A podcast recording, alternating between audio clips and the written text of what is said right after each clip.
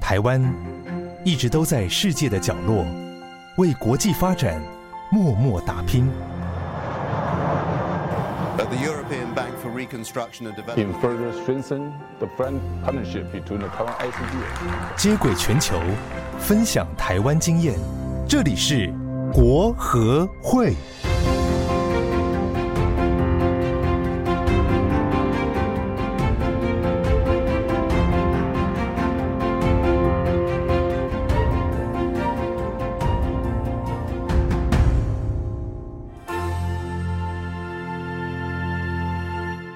Hello，大家好，欢迎来到由国际合作发展基金会所制播的 Podcast 节目《A 来自台湾员外的声音》，我是泽清。我是静婷，今天是我们好久不见的特别节目。之前呢，我们有请到向秘书长，对不对？对然后在第一季的头跟尾都来跟我们聊。那第二季之后呢，我们要来一个重点的的一个，算是一个郑收重尾。对，更重要人物，对，而且这个重量级的来宾呢，要陪我们聊聊对我们节目的看法，还有对台湾远外工作的一些想法。那在介绍今天这位来宾之前，我想先聊聊我们今天录音的地方哦。那我今天要进来的时候，其实我还蛮忐忑的，这是我第一次来。金婷，你也是第一次来吗？我之前就有来过，之前就来过，对对不对？因为今天我们在凯达格兰大道二号，那这栋大楼呢，就是外交部的办公大楼。那不知道大家知不知道，这栋大楼呢是台湾现代建筑的启蒙的一个非常重要的大师王大闳在一九七一年所盖的。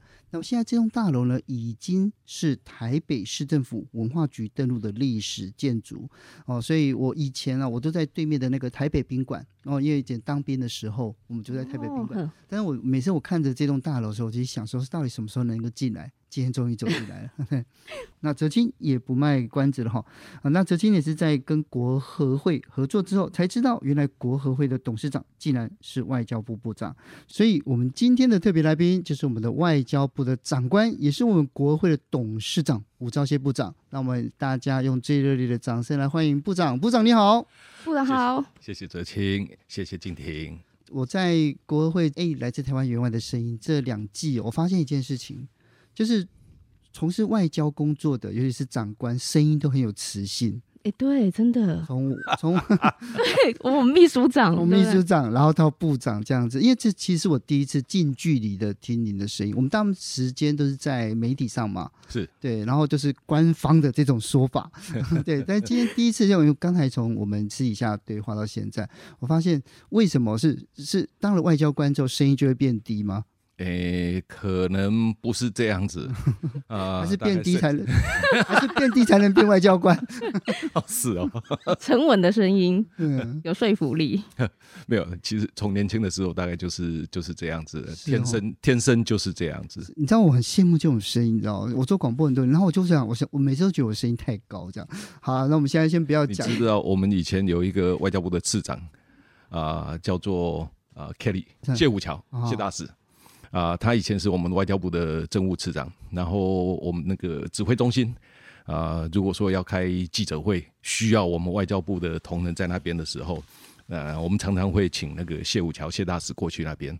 他的声音才叫做有磁性，甚至被记者都这样子写。哦，对，所以你知道大家就是以以这样的声音为主，这样子、哦对。，好，不过呢，我们现在今天既然来到了外交部哦，所以我第一个问题就想要问嗯请教部长。部长他呃，除了是我们中华民国外交部部长之外，也是国合会的董事长，嗯有没有领两份薪水？没有，没有哦，没有， 但是做两份工，对不 对？一份薪水做两份工作。那这两份工到底差别在哪里啊？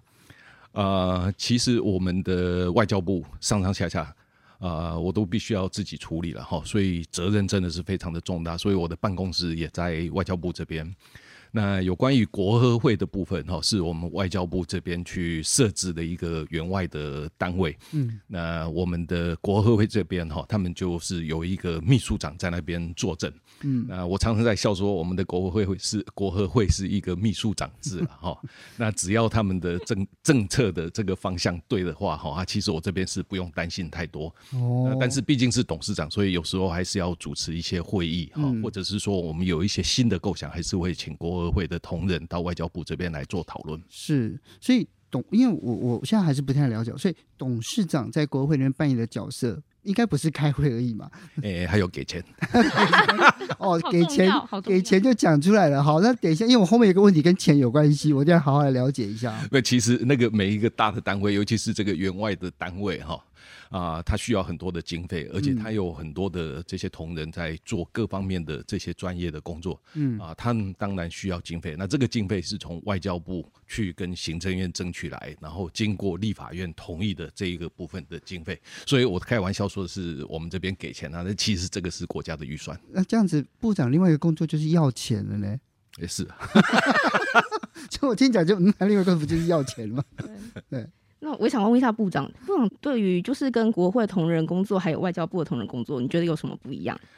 其实差别没有很大了哈。哦，啊、外交部这边哈，在以前的经验就是说，这个单位比较大，嗯，所以这个官僚体系哈是比较深，嗯嗯啊，那国合会因为那个单位比较新，哈啊，所以它的这个层级就比较浅，嗯啊，所以活力就比较强，哦，呃，可能国合会的同仁啊、呃以前在开会的时候，可能就会比较比较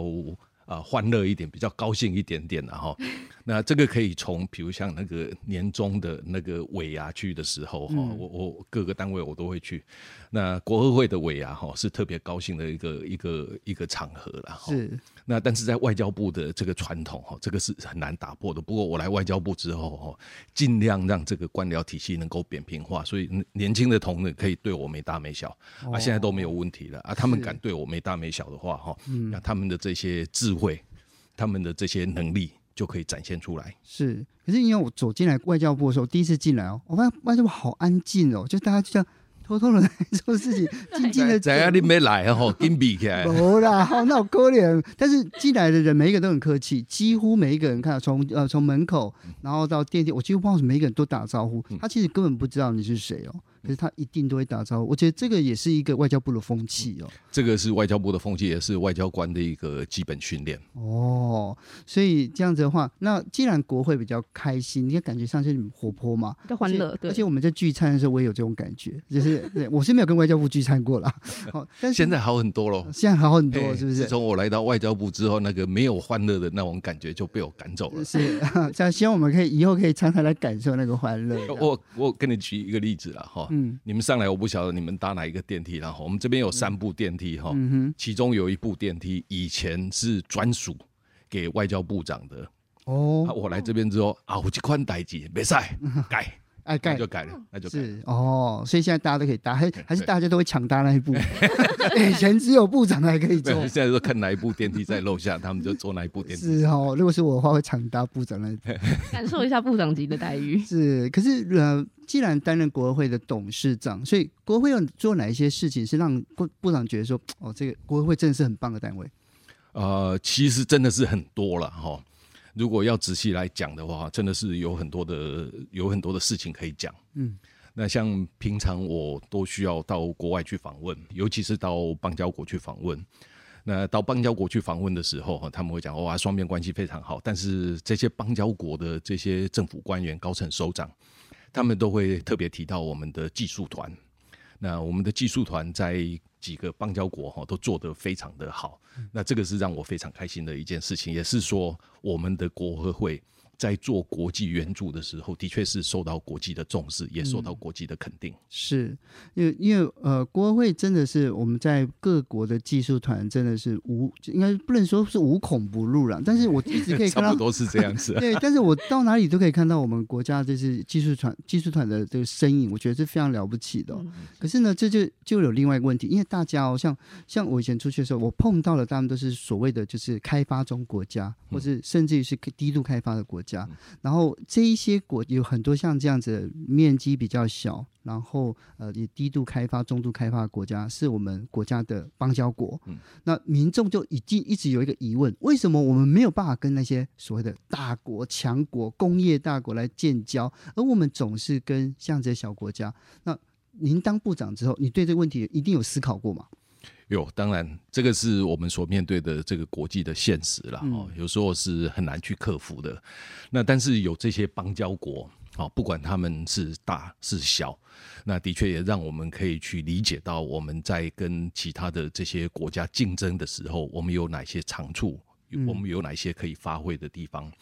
那像刚刚那个呃，哲这些青所嘿所提到的这些啊、大概 size 比较小，或者是说他们的成长好、发展的程度还没有那么高的这些国家，透过我们的国合会，或者是说我们技术团的协助，让当地的人民能够实际的去感受到我们台湾所提供给他们的这些资源。好，以及他们能够从台湾这边学习到的这些经验，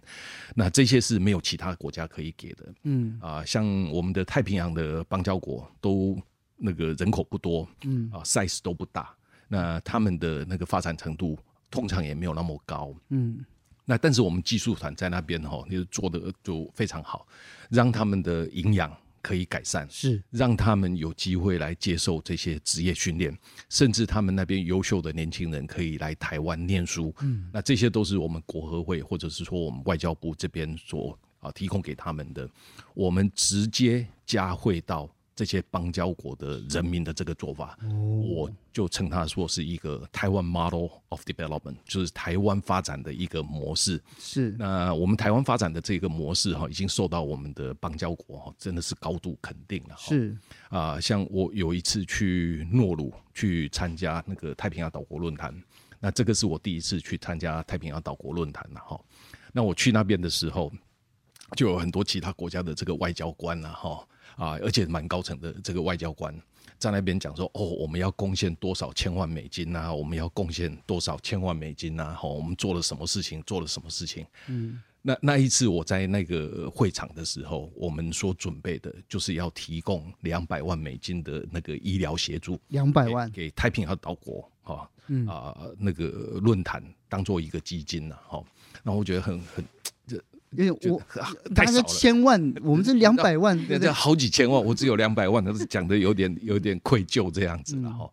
那可是会后，我们的这些邦交国的这些啊总统啊总理，他们跟我讲说，其他的国家或者是国际组织所宣称的这些几千万、几千万，他们没有看在眼里，因为这些啊、大的国家，他们捐的，他们不是直接加惠给当地的人民，哦他们是捐给像联合国的这种组织， 那哦，联合国再去层一一层一层的再交下去。那这些邦交国的总统跟我讲说，如果他们这些钱捐到联合国的话，联合国是一个超庞大的一个官僚体系，所以每一个官僚体系都是靠这些捐的钱在养。那到最后能够给这些邦交国的实际上的这些啊协助就变得很少。哦，而且如果说要从这些啊国际组织去领到这些协助的这些金额的话，他们要一次又一次的去填写这些表格，所以他们干脆到最后就觉得说，透过联合国来的这些都不重要了，最重要的还是像台湾这样，嗯是直接跟他们政府谈，说有哪一些计划是很重要的，是可以直接给人民的，不必再透过像联合国这种庞大的国际组织被剥削掉这样子。是啊，所以我们台湾 model of development 这个是一个很了不起的，也受到国际的重视。诶如果关部长哎没有，我今天没有听部长讲，我不会知道这个事情、欸。我就我我就我就一认认为就是钱就直接进到他们国家里面，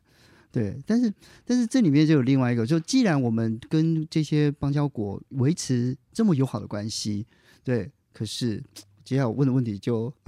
我我会被赶出去，因为其实部长您上任之后，就我们就面临了外交烽火，对不对？就我觉得外交烽火，其实我看了很心痛，因为这些国家呃有很多我都去过，然后就看着他呢，就是一个一个跟我们断绝了关系，然后我们经营的非常的久，然后呃，甚至于说我们我们国家的邦交国已经来到了就历史的新低点。关于这件事情，就是其实这也就从二零一八年到二一年，连续六个国家，然后其实这么这样子几年下来之后，部长您怎么带我们来思考这个问题？呃，的确，这个是一个我们必须要去做深层思考的一件事情了哈。对，那也是我们外交部的同仁上上下下啊、觉得非常痛心的一件事情。嗯，那但是只要有我们努力过的，一定会留下足迹。那这个是我们自己啊、相当啊、自呃负的一件事情了哈。啊、我记得啊、在第一次啊、呃民进党执政的时候，那时候在当总统府副秘书长，那时候有一个有一个邦交国叫做 Burkina Faso，那 Burkina Faso 是一个非常贫穷的一个国家，好、那它几乎是寸草不生，好、那但是我们的技术团到那边，还有一些年轻的志工到那边去之后，啊、分了一块屯垦区。那这个屯垦区是啊、呃欧洲啊、呃这些这些他们去协助的这些大队哈啊、挑下来之后，剩下的一块他们不要的啊，我们的那个技术团的人员那时候叫做农耕队，嗯啊，我们的技术团的人员就把这一块接下来的，用手去捡石头，好、把他们这一块地方把它开辟出来，让这个地方好、叫做巴格雷屯垦区成为非洲最闪亮的绿色奇迹啊、那这个是我们以前做过的这个事情，在当地就留下来了，而且在非洲还广为流传。对，呃，我们能够这样子做的话，哈、那其实啊、当地的人民到现在还很怀念，甚至有其他的国家的人，在周围的国家的人，哈、他们都很怀疑，哈、比如像上次我有一个机会见到啊、附近的国家来的一个蛮重要的人，他们跟我讲说，呃，很奇怪，布吉纳法索哈、以前跟我们一样穷哈、所有的食物都是靠进口的，那为什么我们现在是从布吉纳法索啊、进口食物？进口食物嘿，进口食物啊，我就跟他讲那个巴格雷屯垦区的这个故事，那他就恍然大悟。好，所以他们也希望说跟我们来讨论一下，看看我们的那个技术团的这个经验是不是能够复制到这一个国家。嗯，那如果说我们在各处所做的这些很了不起的这些工作，对直接加惠于人民。即使在政治上我们碰到的一些挫折，但是我们不用灰心，我们台湾所做的这些了不起的事情会名留青史。是。那听到这里，大家有是不是觉得部长非常的风趣幽默啊？嗯，我们先休息一下，马上回来，更精彩的还在后面。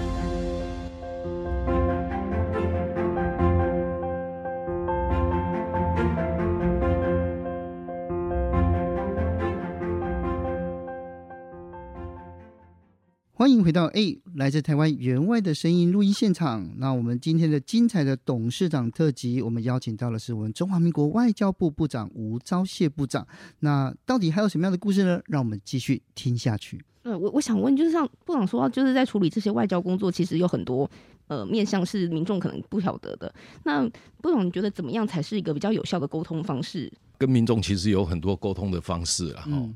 那像今天这个 podcast 就是一个非常好的一个方式。我我相信那个大家都知道，那个 podcast 是一个比较新潮的、比较流行的一种方式。那也越来越多人啊会去啊聆听这些 podcast。嗯，所以如果说能够接受一次、两次、三次，越来越多次的这个 podcast 的话，哈、那我相信一般的民众。应该是对我们外交的这个工作哈、是有越来越熟悉的啊、这个趋势了哈。那另外我们外交部这边哈、我我我觉得我们外交部的这个年轻人真的很棒。如果说没有给他们设限的话哈、嗯，我应应该是要有一点限制，还是要有限 不能够胡说八道了。哈比如像我们那个脸书啊，哦，嗯或者是说 Instagram，对啊，或者是 Twitter，那这些小编，如果说我们给他们啊知道这些政策的这个大的方向，然后让他们去发挥，嗯那我想我们的那这些那个 social media 是啊、是能够吸引到我们台湾很多人的这个认同了啊哈。是，像最近那个瑞典的国会友台小组主席啊、到台湾来，嗯，呃，他来很高兴了哈。那我们就跟他啊、做了一些讨论，就问他说，到底那个啊、瑞典在台湾的这个名店哦，到底是叫做 IKEA、IKEA？那结果他说是 IKEA 哈、啊，像像这像这个 Facebook posting，那台湾就得到非常多的那个回响。好、那透过这种工作啊、可以让大家。多多的认识外交部的啊、这个处理事情的这个情形，然是后那我觉得很好。因为其实我你知道部长在讲的时候，我就在想一个问题哦，就是我们到底我们做的外交工作，是不是每一件事情都要跟民众报告，还是有一些就是我们做就好了，然后民众不需要知道？呃，eventually 哦，到嗯最后还是要让民众知道了，哦，这民众有知的这个权利哦。那但是外交工作，全世界都是一样，有很多都是在还没有成熟之前哈，必须要啊潜伏着啊，慢慢的去耕耘，耕耘到最后有结果的话，才能够让大家知道。呃，举一个例子让大家听哈，就是呃最呃去年啊、我有到呃几个国家去访问，欧洲的这些国家去访问，嗯，那这个安排的过程当然是非常的低调哈、那但是当我到那边去的时候，那大家都可以看到了，所以外交的工作就是成果的展现的时候，大家都可以看得到。那但看是见就是展展现的时对候了。展现的时候，那看见的时候，你可以去往前去推溯，说必须要经过多少努力才能够有这个结果。嗯那这个是很不容易的一件事情。哦同，样的，我们如果说要去跟美方去争取军购啊什么等等的哈，那到最后美方宣布的时候，那大家都知道说哦，我们买到了什么东西，但是在过程当中是有很多的必须要去经过这些讨论的，但是过程都不适合对外面讲，有时候急着对外面讲，常常会出问题，就是说见光死的这个问题。哦，其其实我也是，我我我个人是赞成，就有些事本来就是应该在 under table，不能讲 under table，但实际上概念是这样子啦。嗯哦，那当然就是也因为部长在外交工作实务上推动，其实我们看到很多，例如说口罩外交啊，嗯然后包括了像是呃医疗用品的捐赠，其实也让我们在这两年在防疫期间得到了很多国际声量。嗯但是民众哦，其实我我我我在观察他们的回馈的时候，他讲说啊，我们做这些。有什么样实质上的回馈吗？嗯到时候连，例如说像那时候疫苗要进来的时候，大家讲说为什么我们没有先拿到？对，其实这个时候我相信那时候外交部也是也受到很多责难嘛，对不对？对，没有错。我们在刚开始要捐口罩给其他国家的时候，那时候的确是受到很多的责难，嗯啊、那但是我们台湾人是有一个有一个心情，就是说，当我做好事的时候，我会觉得很了不起，啊、所以一边是有责难，但是当捐出去，其他的国家看到我们在协助他们，尤其是我们还有需求，但是能够啊、呃挪云出来去贡献给其他的国家的时候，我们受到其他国家的赞誉的时候，我相信我们国人是与有荣焉的、哦。所以像去年我们在捐助欧洲啊、捐助美国啊，或者是其他的这些国家，甚至很多没有邦交的这些国家的时候，啊、受到其他国家的这个肯定的时候，那我想我们的国人大概就知道说，我们是做对事情的。哦，那其实如果说往回头过去看的话，哈、啊，的确可以看到我们台湾人哈、很早以前是受到其他国家的帮忙的。那当我们有这些能力的时候，我们去帮其他国家的忙的时候，那这种心情，我们台湾人觉得这种成就感，这个是其实是很了不起的事情啊了哈。我们常常会有那个啊，日本的国会议员来台湾访问，哦，那日本的国会议员非常挺台湾，然后愿意亲自到台湾来啊、表现他们对我们台湾的支持。但是他们会讲的啊、一件事情，就是说，在日本三一一地震的时候，我们台湾人民给他们的这个捐助，嗯啊、我记记得那个时候哈、我们台湾人民真的是呃发挥我们的这个爱心然、后。那这个爱心到日本之后，日本人到现在都还在感谢。好、那所以我们现在如果说去协助别人，我们不一定要说他们现在一定要给我们什么。如果用这个心情的话，哈，通常啊、比较不会成功。但是如果说我们用一个比较开放的一个心情说，那里需要我帮忙，我们去帮忙，我们不求回报，是那可是到最后这个回报，尤其是看到人家感谢我们的这个心情，这个就是最好的回报。嗯，那如果说你刚刚讲那个防疫了哈，啊、我们开始捐口罩啊，捐 PPE 啊，哈对啊那可是我们在最缺疫苗的时候。你看到其他的国家捐疫苗给我们，我们大概很难去把这两件事情相比。可这是个也其他是部长您去牵线嘛，就是没有、呃我没我没有疫苗的时候欸， 我们没有疫苗的时候，当然是要去争取疫苗了哈、就要透过我们的驻外单位哈啊，去想方设法看哪里有多的疫苗去去争取这样子了哈。那像我其他的国家要捐疫苗给我们，比如说美国捐了多少哈，日本捐了多少，还有欧洲几个国家啊、也捐啊、不少的疫苗给我们，那时候我们大家都很感谢，对不对？那他们跟我们讲的就是说，在他们最需要的时候，我们台湾捐了口罩，捐了 E PPE，那这个只是他们对我们回报的一种方式，在台湾最缺、在最需要的时候，他们就给我们帮忙。那这个就是对我们来讲最有成就感的时候。我们台湾人的爱心被世界看到了，是当我们台湾有需要的时候，其他世界、其他的国家也愿意帮我们忙。是那既然讲到疫情，我也想请问部长，因为毕竟外交工作嘛，一定是要跟国外有所接触。那在疫情期间有因为很多限制，像边境的管制等等的，那部长自己应该也有亲身经历过这一段期间，你有什么样的感触？有啊，像以前我出国，一年大概四五次、五六次。对一个外交部长当然要出国啊，这个是四我五次算少的耶， 对啊，这个是我们工作的一环。你你看现在那个像布林肯啊，或者是王毅啊，哦，对啊他们出国的次数哦，他还算下来，搞不好一年要十几次啊。对呀，那可是因为我们这边还有很严格的这种边境管制，甚至是出国回来还要隔离，哈、嗯这个政策还在那边的话，对于我们来讲，出国就变成一个相当困难的事情啊、所以我们在外交部就是说，除非是一个非常重大的，我们必须要去出国的啊、这个啊、行程的话，哈、那我们出国大概就被避免掉了，而是用这种视讯啊，哈，或者是电话的这种方式取代。那另外一个就是其他国家来的啦，哈，嗯，以前我们是接外宾，是每天都在接了，对哦接到我就是有点麻木，呃很重要的外宾来，大家也不觉得很重要，因为实在是很多。那可是这个疫情的期间哈，哎，因为那要来的话，只能够用外交泡泡的方式来安排。那外交泡泡的方式就是说，他来的所有行程都要把它给啊设定好，嗯，而且所有防疫的规范都要把它给拉好。啊，那他们来就必须要依照原先设定的那个指挥中心同意的这个啊、防疫规范下面的这个是行程来走是，见总统、见行政院长，到外交部来，或者是说签什么合约等等的，嗯，都只能够做这些，其他的工作不能做。哈，比如说不能够去那个外面 shopping 嗯啊，或者是说去龙山寺去拜拜，嗯对啊，这些不能做了。啊，所以其他的国家的这些人士要来台湾，一听到说只能够外交泡泡啊啊，所以他们来的这个意愿就低很多。哦，那即使是这样子哈，啊、像前年、去年啊、我们安排了不少，还有今年啊、我们安排了不少那个用外交泡泡的方式进来的这些重要的这个外宾。那结果大家都觉得，因因为外宾比较少了，结果来了，大家都觉得很重要的，哇大家觉得说外交部好像做的很不错了哈。可能大家都还记得，像那个捷克的参议长有有有，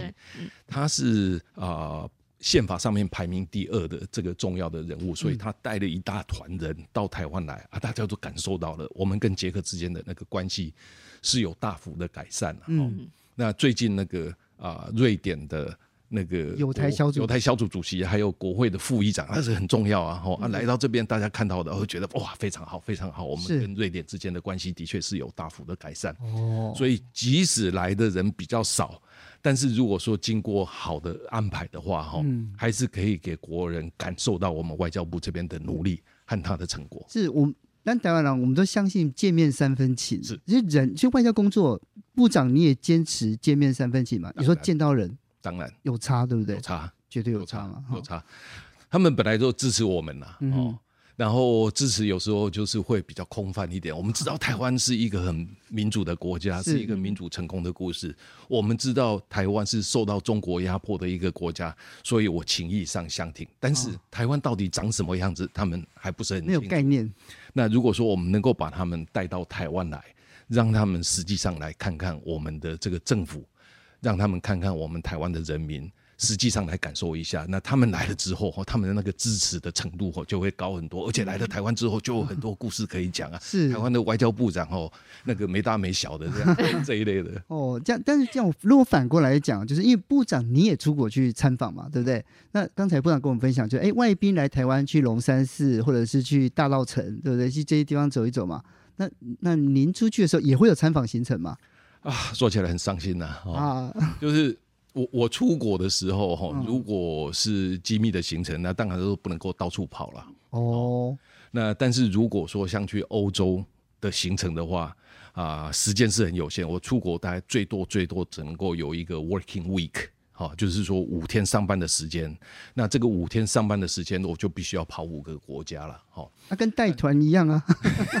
跟观光团一模一样啊，当然一个一可天一个国可家能可欸，能比观光团还惨、啊，因为观光团可是可以去观光可以，去玩。但但是我去那边就是下了飞机之后就开始工作工作工作，然后之后就离开了到下一站去，啊，所以所有的行程除了说车子走过去可以看到哇这里好漂亮那里好漂亮，其他的地方都是在会议中度过，哦，呃，所以我我出国哈大概就是啊、呃这样子而已啦，没有没有很难说像那个我们啊、接外宾到台湾来哈。他们可以在台湾待个三四天。那除了这些重要的行程之外，可能还有一些参访的行程。嗯，那呃，像美国的外宾，可能你们也有看到，就是这些参议员、众议员哦、或者是说像啊、之前的啊国务院的。那个啊官员来对，或者是说卫生部的部长来的时候，哦，他们来啊、行程也都是受到很高度的这个限制。来了之后马上就走，尤其是这个参议员的行程，他们来就是一天，甚至是不到二十四个小时，他们就离开了啊，所以他们的行程都是在这个会议中度过。哦，所以真的听起来的话，就是外交工作真的是比想象中困难非常非常非常多哦。很多对，但是除了就是出去如果没有吃到好吃好玩，但是你你一定还是会去看国会的同仁，对不对？会技术团的啦，或者是驻外单位的啊哎。有帮的话一定会去。对，因为我我们自己试一下，我跟经理他们聊的时候，他就跟我讲说，部长只要去就会提高他们的待遇，对不对？就看到他们的这部长可以跟我们分享这段为驻外同仁争取福利的经历吗？呃，其实我我到外交部来哈，我我的信念是这样子了哈，我在外交部的时间啊、不一定很长，哈啊、而且是政治任命的，就是人家叫我走路我就走路了哈，搞不好一年就走了，两年就走，三年就走，但是在这个很有限的时间，我必须要让自己的这个功能发挥到最极致，是那这个功能不只是说在外交的工作上面哈，或者是说跟国合会的这些任务上面，嗯，那尤其是要让我们外交部的这个同仁哈，他们啊该、得的这个待遇哈，都能够获得啊、政府的这个重视了哈，啊、比如像上次到那个 s w a t i n i 去哈，那我们就跟他们聊聊天，说他们现在的待遇是怎样，那的确是跟那个外交部的同仁的待遇是有差，那因此回来哈，我就找那个乡秘书长，就跟他讲说，哎、这个事情我们怎么来解决哈？是不是能够提高他们的这些待遇，尤其是房补和那个子女教育补助了哈？那也非常好，非常啊、欣慰的哈，就是说我们啊、那个国合会对于啊、在海外的这些同仁是啊的这个待遇也提升了。那我在外交部也做了很多了哈，那发现说嚯、还有二三十年没有改善的这些事情哈，对，那这个怎么得了哈啊？所以我在外交部这边哈，就必须要找人事处啊、那个主计处啊，跟他们来讨论说这个事情怎么来解决。那事情也一个一个就解决掉了。我跟你举一个例子，哦，就是那个呃出差的这个差旅费，差旅费哎，差旅费是二三十年，我我搞不好还更长，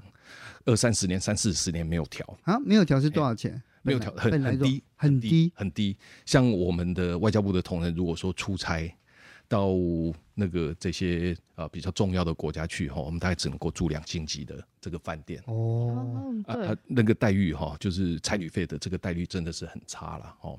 那我也是经过了很多的这些努力，也去行政院那边争取哈。那现在看起来是有一点眉目了要，到三星了，那所以像这种事情，就是必须要去去争取了哈。那在过去这一段时间，哈，在前年我们也看到说，有很多的地方的那个房价是飞涨的，嗯，那可是我们的房补是原地踏步的，哦，那这个对很多这些年轻的同仁，比如说到旧金山去，或者是到啊、这些比较比较繁华的这像个伦都市敦维多利亚那边，它现在很贵贵啊很，贵对很啊，贵。那如果说原来政府提供给他们的这个房补哦啊、没有办法去支撑他们找到一个好一点点的这个地方，然后他们就住到很远去，嗯然后他们住的地方就很少，那这个对于他们的工作的士气就没有办法提升。所以这个也是经过争取了，所以我们一次、两次、三次啊、在提升他们的这个防补啊、那同样的讲一件事情，那个可能你们也会感受到说，的确我们有在帮忙，那也会让那个我们外交部的这个同仁哦感受到政府的这个诚意，就是搬迁费，搬迁费搬迁费也是好几年没有改了。好、你你搬迁很多东西，家里很多东西要装货柜，要要要送出国，哦或者是从国外啊、送货柜回来。嗯，那但是在疫情期间，你们可以想象得到，就是那个搬迁的费用、海运的费用是增加很多，多的不得了。那经过我们的争取，那行政院那边也同意的啊，我们这些同仁都觉得说，哦，那个为国家服务是值得的。嗯那所以像这些啊、这种多年啊、没有去啊、争取的这些事情啊，我是只要是了解到说这个是合理的，嗯，那都去呃替同仁来争取了哈。那这个是可以增加同仁的这种啊，不只是他们的福利，而是他们的工作时期。是因为我跟国会工作这两季下来啊，我也想为他们争取一下他们的薪 水。诶、我我我我我的薪水要增加一点，你的薪水我们没有办法决定， 但是国会的薪水董事长可以决定吗？这这个公定的价格，这样讲就好伤心哦。这样，对啊，我知道啊，我我已经知道尽力了，你看到我已经尽力 了有部哈。长也是无能为力。是，所以最后让静婷来问， 我再问一个比较温馨的话题好了，因为部长这刚才有说有常就是之前有去过我们驻外技术团看一些团员嘛，那在那边有没有怎么看过什么样的计划或是同仁的状况，让你就是觉得就是很印象深刻的？有啊，有很难忘多啊，难忘的很多啊故，事很很难忘啊。比如说我我去那个一些友邦访问哈，我们在那边种出来的那个蔬果是哈啊，的确是可以提供当地有很多的这些机会了哈。啊，可以协，而可以，而且可以协助当地的这些老百姓，啊、比如说我们的那个国合会秘书长待过的啊、一个地方叫诺鲁，诺鲁啊他在当哦他在那边当过那个大使哈。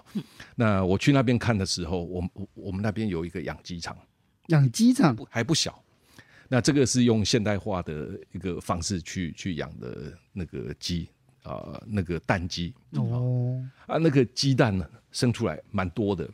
我们这个呃国合会啊、在那边我们所生出来的这些鸡蛋是提供给所有在诺鲁的这个小朋友，哦，每个礼拜两颗。你你你说可以增加多少他们的这个营营养养？嗯，啊、还有一次我到那个土巴鲁去参加 PIF 哈、那去那边那个我们的技术团就很高兴啊，参加那个太平洋岛国论坛的所有的这些来宾，嗯，他们所需要的蔬菜、水果，全部都是我们技术团提供的。哦那，所以在当地也有跟那个美国，美国好大一团也去那边参加啊、我们跟美国的那个呃团长啊、就是他们的内政部长，还有他们所有的团员在一起共进午餐的时候，嗯我们就跟他提到，我们台湾有做的多了不起，嗯，你们美国做不到，但是我们台湾可以做得到，就是你桌上你看得到的这些蔬菜水果，新鲜的，全部都是我们种出来的。是那我们是提供给所有来参与的这些贵宾，那我们田龙中华也好，那我们自己也觉得非常了不起，所以所以像这些，我们真的是觉得很高兴。所以你看，国会在国外做了这么多事情，我还是坚持要给他们加薪水，真的哦。，好，我来， 我我来跟行政院长讲一下这样子。 这个我很坚持这样。最后，最后就是我要请部长要跟年轻人来来呼吁一下，如果有心想要呃加入国际事务的话，外交事务的话，你给他们什么样的建议？啊，这个是非常好的问题。那我们外交部的同仁常常也有机会到外面去做演讲，那我也有机会到外面去做演讲。我到外面去做演讲的时候，通常我也会鼓励年轻的同仁，就是必须要去思考，好、未来走向国际，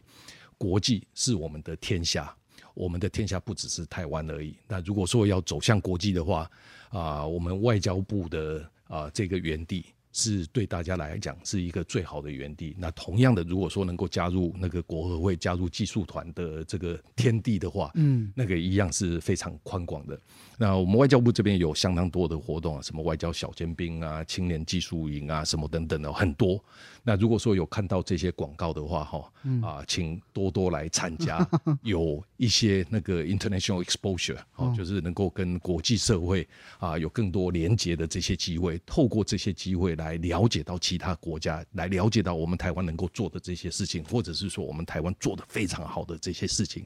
透过这些体验。能够增加对大家对外交事务的这个了解，或者是说我们国合会事务的这个了解，哈、是那我也常常那个跟年轻人讲，哈、就是说能够报考外交部的话也非常好。那啊、最近情势有一些改变了哈。啊、古早以前啊、报考外交部的都是正大外交系的，是哦，好像是外交部就是正大外交系的天下了哈。但是这个传统已经被打破，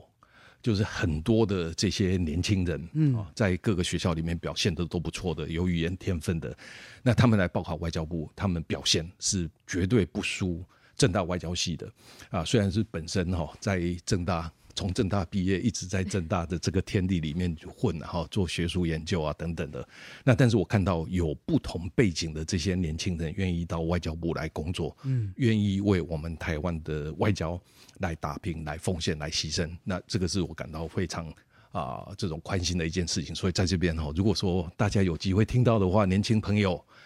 千万不要害羞，来考外交部，哦，天下就是你的天下。是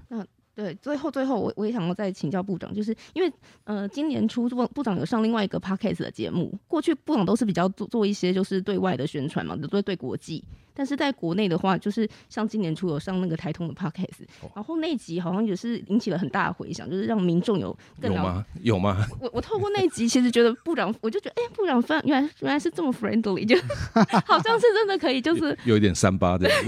很可爱嗯啊，就是对，没有想到部长就是这个能够讲的这么开，这样，嗯对，就是也也让民众就是对外交事务有就是更多的了解。嗯那我想问部长，有没有当当时就是没有讲的，那现在很想讲，很想分享，当时来不及分享的，可以在我们节目中给我们独 OK，家。好好，呃，非常谢谢你提出来这个哈。我我们外交部这边哈，啊、现在有一个比较新的一个气象了哈，就是说那个官僚层级不像以前那么深，嗯，不像那么以前那么沉哈。那同事之间啊、或者是说啊长官啊、部署之间啊、那个隔阂哈、比较没有像以前那样子了哈。那我们的同仁就发现了，不是发现，是发明了一个新的英文单字哦，啊、叫做 “quillable”，快乐吧是 incredible 的 credible 是另外一个字 “quillable”。哈呃，“quillable” 的意思就是可以被亏哦可以哦可以被亏 credible 啊，就是可以开玩笑，可以互相是亏这样子是哈。那那个大家亏来亏去的话，那个距离就没有了。嗯啊、你可以去亏年轻人，年轻人也可以亏你，哦，你可以去，我我可以去亏那个次长，我也可以去去亏市长，那是个我们的橡皮组长常常就被我亏。 那你如果说那个 EQ 比较好的话，怎么亏都没有问题啦。幽默感幽默感，幽默感嗯有带点幽默感这样子了哈、那可是如果说你的 credibility 没有那么高的话哈，那有时候那个亏两下就快崩溃 了哈。那但是如果说在一个很庞大的一个外交体系里面哈，能够有这种新的气象啊，有这种 credibility 的话哈、嗯那的确这个是可以让这个。啊、外交体系里，外交体系能够发挥出它的这个智慧和发挥出它的那个潜力出来。是所以 quillable 这是一个全世界最新的这个单字，呃也有用在外交部的身上非常合适。 对，谢谢谢谢部长今天教我们新的单词。对，就每天都有新的发现，这样对对不对对？好，但今天的时间非常有限哦，因为部长还紧接还有行程，所以其实我本来有很多问题想要问的，我们只能放下来，还是可以再问了。还是我可以最后最后再问一题你，还要再问哦，你再把我的问一下快，你你把你我有的啊完没 credit 完用完这 样还嗯真想是阻止我？ 来，对我只是想说，因为刚才部长讲到说，就是外交工作压力这么大嘛，嗯那部长你平常怎么排解这样的压力？你你用就是做什么事情来抒发吗？诶、呃如果上班的时候就是跟同仁这样亏来亏去啊哦了。哈为了分享，哎那那我上一次我也有提到，就是说。平常在周末的时候，哈，那我我我可以煮饭啊，所下以厨可以去菜市场买东西，然后自己下厨准备一个礼拜的这个东西了，哈。